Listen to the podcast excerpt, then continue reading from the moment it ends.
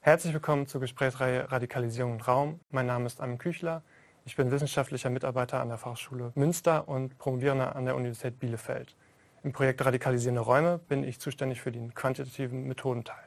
Heute sind wir im Gespräch mit dem emeritierten Professor George Gelster von der Wayne State University in Detroit. Als kleine Spoilerwarnung vorweg, heute wird es nicht um Radikalisierungsanfälligkeit gehen, sondern um Nachbarschafts- und Kontexteffekte.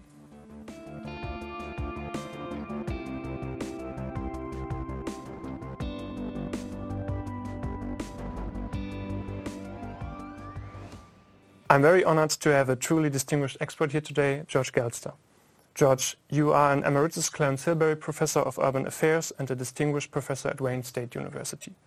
You earned your PhD in economics from the MIT, and since then you were, I'm quoting you here, recovering from economics by diving into various other disciplines with the goal to analyze how neighborhoods influence our lives. During your career, you worked on more than 160 articles and a number of books, and I really, really appreciate that you took the time today to share your knowledge with us. And to dive right into it, George, a huge part of your work deals with questions that are trying to understand under which circumstances people choose their neighborhood and how this affects not only them, but as well the society they are living in as a whole. And this tremendous work of yours resulted in your 2019 published book, Making Our Neighborhood, Making Ourselves.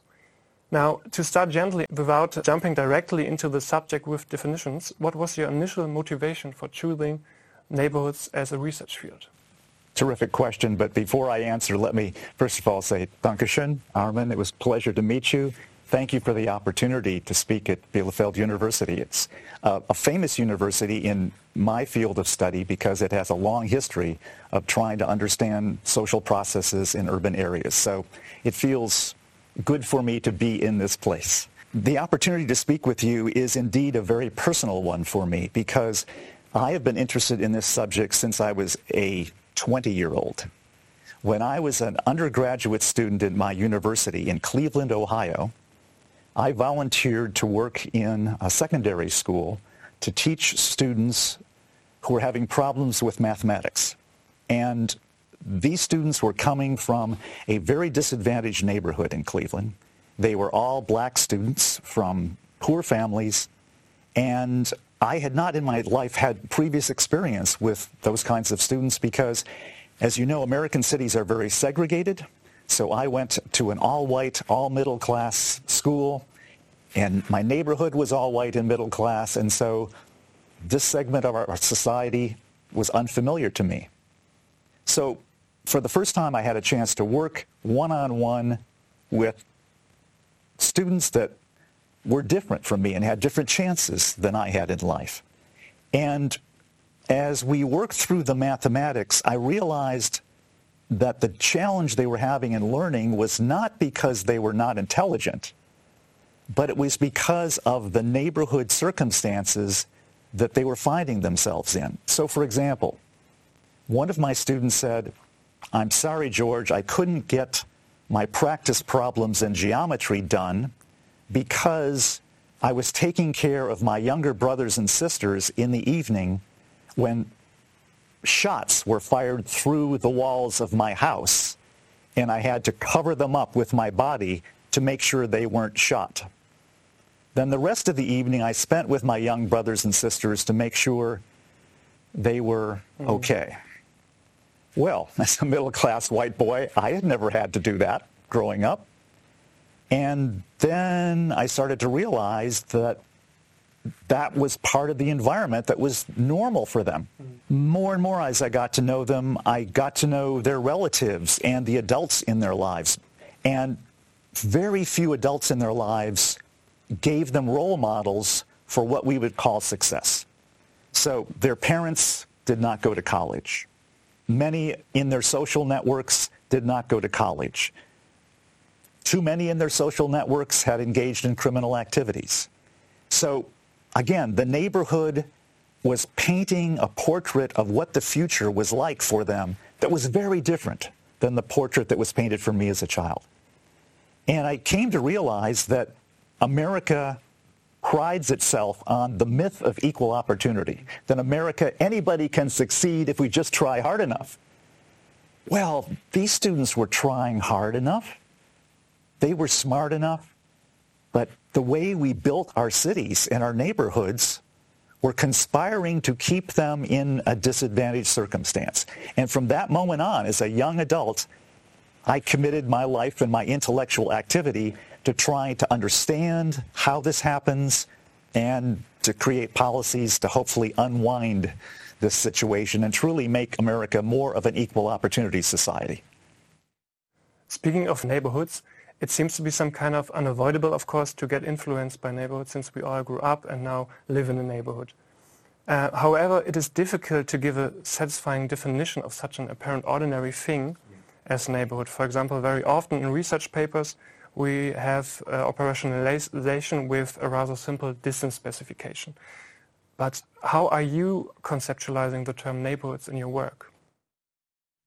neighborhoods are one of these things where everyone thinks they understand what you're talking about because it's a common word. Yeah. But if you ask someone to define it, it's virtually impossible to define. Everyone has a different definition, as you suggested.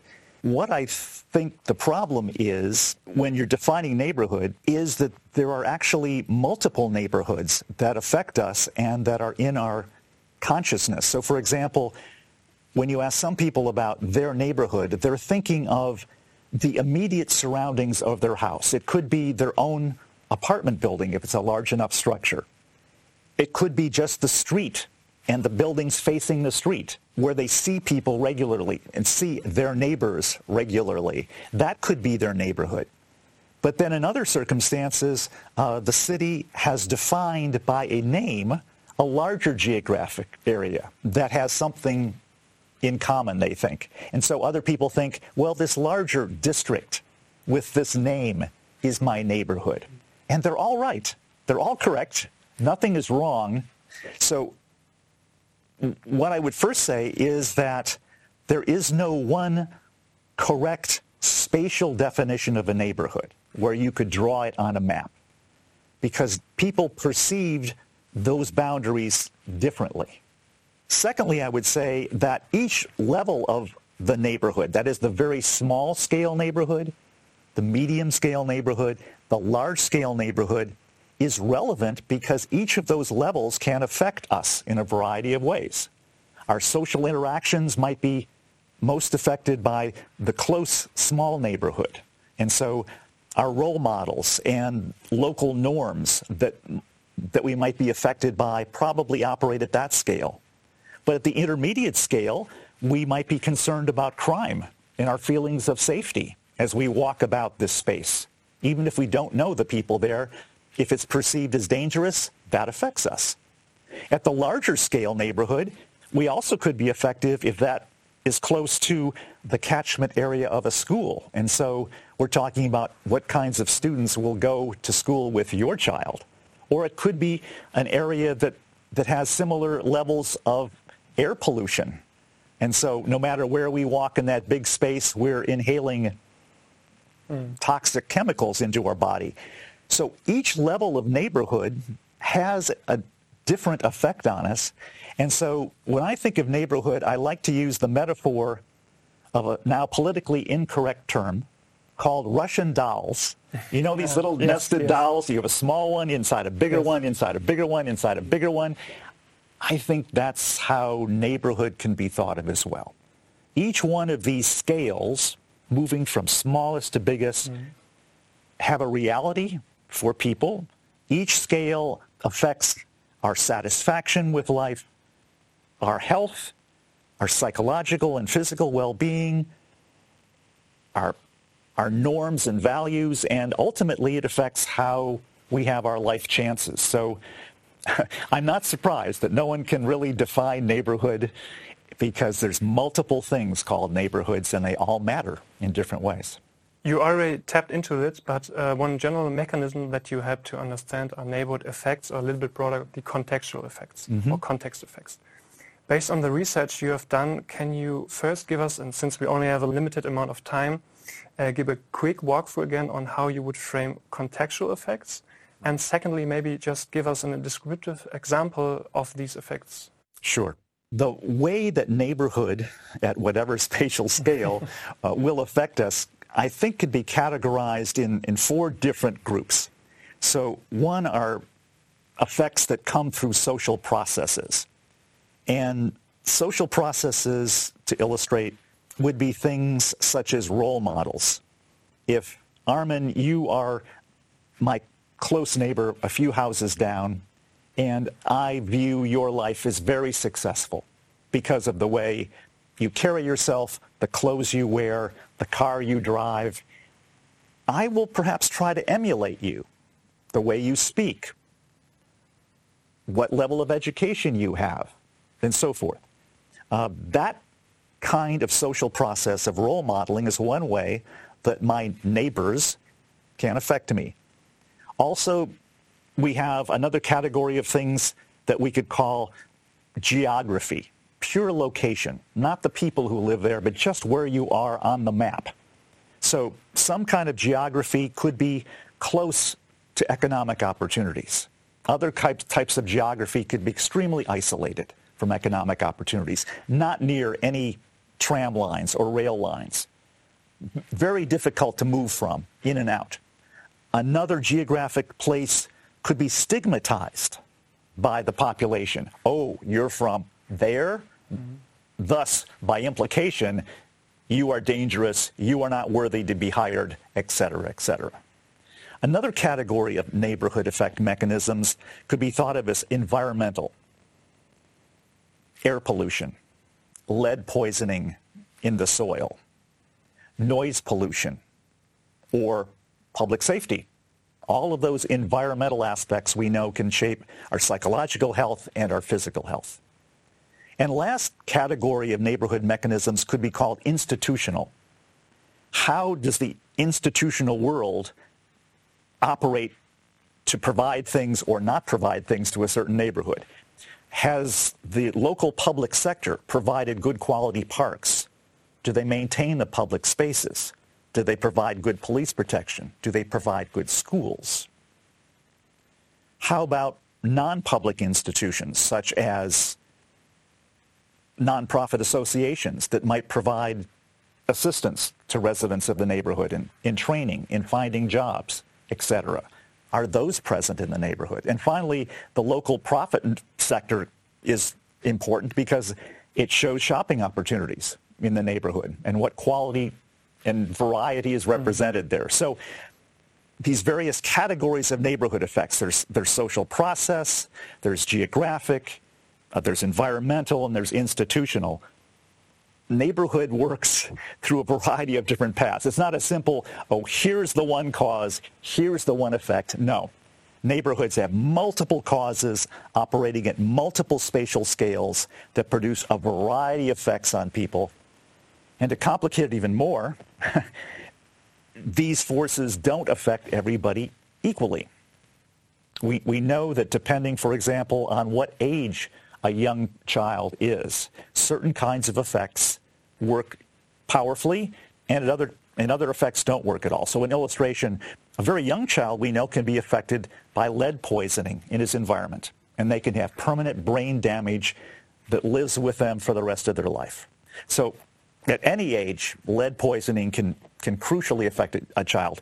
But a young child is probably not being exposed to larger neighbor, neighborhood social forces. They're not socializing with friends yet.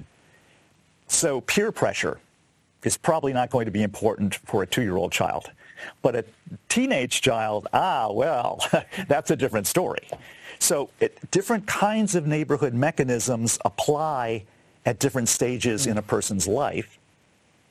And then to complicate it still further, every person, even at a certain age, doesn't have the same reaction to neighborhood effects as every other person. So for example, if your parents try very hard to help you learn at home, work with you on homework, work with you on reading, that can blunt the effect of a very poor local school, for example.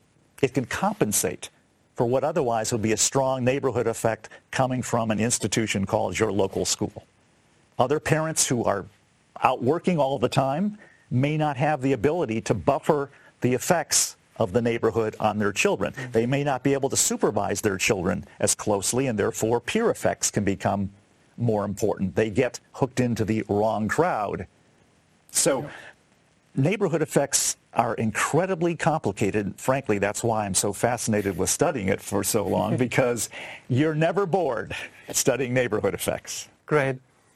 In your very worth-reading book, Making Our Neighborhoods, Making Ourselves, you discuss how neighborhoods shape the information we receive about the world and how we interpret, evaluate, and respond to it. Can you outline just the key elements which are at work in this process? Well, a fundamental fan of, of a long-standing sociological notion that the world is how we perceive it. Perception is reality. And so how we perceive the world is, is going to be very important. So we should think about neighborhood as also affecting how we perceive the world. And so backing up a little bit, we ask, how do we get information about the world? Well, we experience it firsthand. That's one possible way. We use our senses directly to experience the environment in which we're sitting at this point. We also experience the world secondhand through media.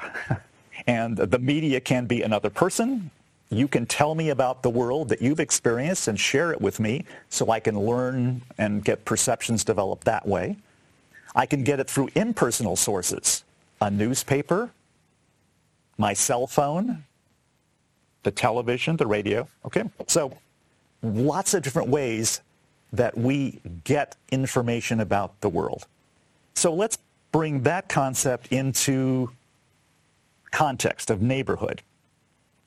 So sometimes we have our perceptions shaped by our neighbors. We're talking to our friend next door, and she shares with me, did you know there was a murder three houses down last night? I didn't know about that. Oh, maybe I should change my perception about how safe this neighborhood is. That's a dramatic example, but mm-hmm. neighbors can convey information to you that you would not otherwise know. That also can happen these days, not on face-to-face pers- uh, communication, but on local social networks. There are networks designed for neighbors to communicate with each other. In the United States, Nextdoor is is the famous platform for doing that. But those of us who live in large apartment or condominium buildings also have websites that are run by our management company in which we can post messages about what's going on in our building. We can communicate with the manager, but we can also communicate with other residents. Mm-hmm. And so we're often posting things about events in our building. And so other people who read those websites get information from their neighbors electronically. So that's one way that the neighborhood can shape the information that we get. And we have to remember that all of these neighbors are not neutral processors of information. Whether they're speaking to us directly or whether they're speaking through us through their smartphone, they're not impartial. They're humans like us. They're filtering that information and telling us what they think is important to them, uh, what they think might be important for us to hear. Their political and social biases will probably color the way they transmit it. Either this is wonderful news or it's terrible news, but we're getting a very selective set of data from mm-hmm. our neighbors. I'm not saying it's inaccurate. I'm simply saying it's not a complete sample of the, of the kind of information that could be provided to us. It's curated, shall we say.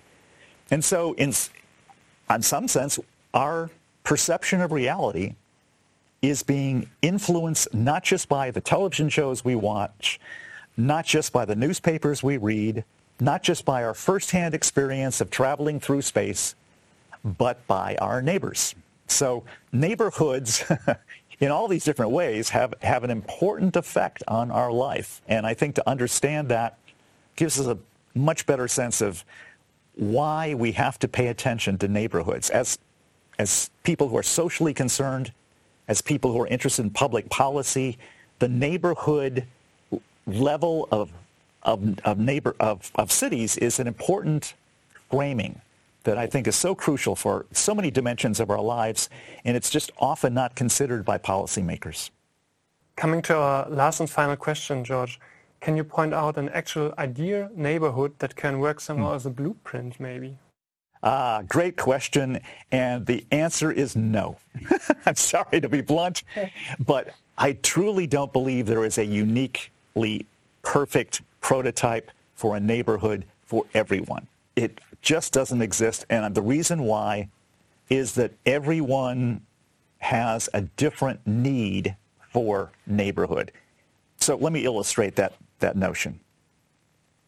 Let's imagine that we are recent immigrants into some economy. Now, both Germany and the United States has experienced a great deal of immigration in recent years, some of it economic migrants, some of it refugees, political fugitives, whatever. We could imagine that these recent migrants would benefit as individuals and as people trying to get a foothold in their new home nation if in that neighborhood into which they first moved, mm-hmm. coming into Germany or the United States, there were more people like themselves who have had a few more years of experience mm-hmm. who could both speak the home language and have a reasonable knowledge of the new host country, language, cultures, norms, so that they could, these veteran residents of the same ethnic background, national background, could help the newcomers move into this new cultural situation most smoothly. Uh, and so this port of entry neighborhood, if you will, the first stopping point for new migrants into a new country should have particular characteristics. It should have these veterans who are of the same ethnic background. It should have some local nonprofit or public institutions who are designed to help these new immigrants learn language, get job placements, get housing, etc. Uh, obviously, it should have good recreational opportunities that would be fitting for the kinds of sports that the immigrants like to play. Yes, uh, football fields would probably do well for most most groups, given the international nature of that. But lots of things like that. Um, perhaps cultural and religious institutions that would allow those kinds of activities from the former home country to proceed in the new home country, and so forth. So that would be my prescription for an ideal blueprint for that particular set of people. For you and I, that probably doesn't matter as much. So the same could be said for the ideal neighborhood for younger children. That might be a little different than the ideal neighborhood for seniors like me. Young children probably need certain kinds of recreational activities and parks that I don't need. I haven't climbed on these jungle gyms for a long time now, but my grandson loves them. Mm. Similarly, uh, a nice place for me to stroll is fine, not so thrilling for the youngsters. Similarly, I value having a neighborhood with many shops and medical facilities within an easy walk. A young family with an automobile, with more mobility, maybe doesn't need to worry quite as much about that aspect of things. But you get my point that different kinds of people place different salience on certain aspects of neighborhoods, such that one neighborhood will not fit all. There's not one shoe that fits all people. Similarly, not all neighborhoods fit everyone the same way. So uh, that means we needed to build and maintain and supply a wide variety of, of neighborhoods in any given city. And of course, the balance of what kinds of neighborhoods we have will depend on the population and demographics of that city. Um, there are certain kind of criteria, though, that we would always, I would think, suggest that, that would be universal parts of this blueprint. Certainly, you'd want a neighborhood that is not heavily polluted. Certainly, you would not to ha- want to have a neighborhood that is unsafe, that people are afraid to walk outside. Certainly, you don't want to have a neighborhood that has no recreational facilities. You wouldn't want a neighborhood that is so isolated physically that it's hard to get to work or to shop or to recreation. And, and frankly, I think from a social standpoint, you don't want to have a neighborhood that's homogeneous in its population. I don't want a neighborhood that's all seniors. And I think, frankly, families with children don't want a neighborhood with just families with children either. I think there's value in intergenerational socialization.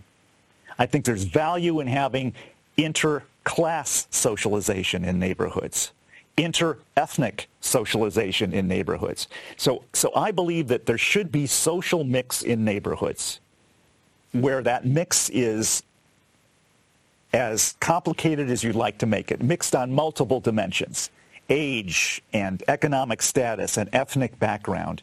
And all of that mix, I think, is what makes for a potential to have a society where we can truly, truly say with a straight face that we are building an equal opportunity society.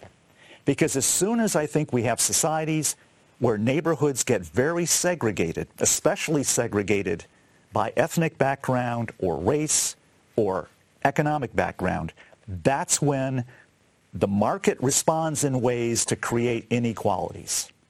The housing stock gets different. The, the local shopping portrait gets different. Often the private, uh, excuse me, the public sector services start to get different.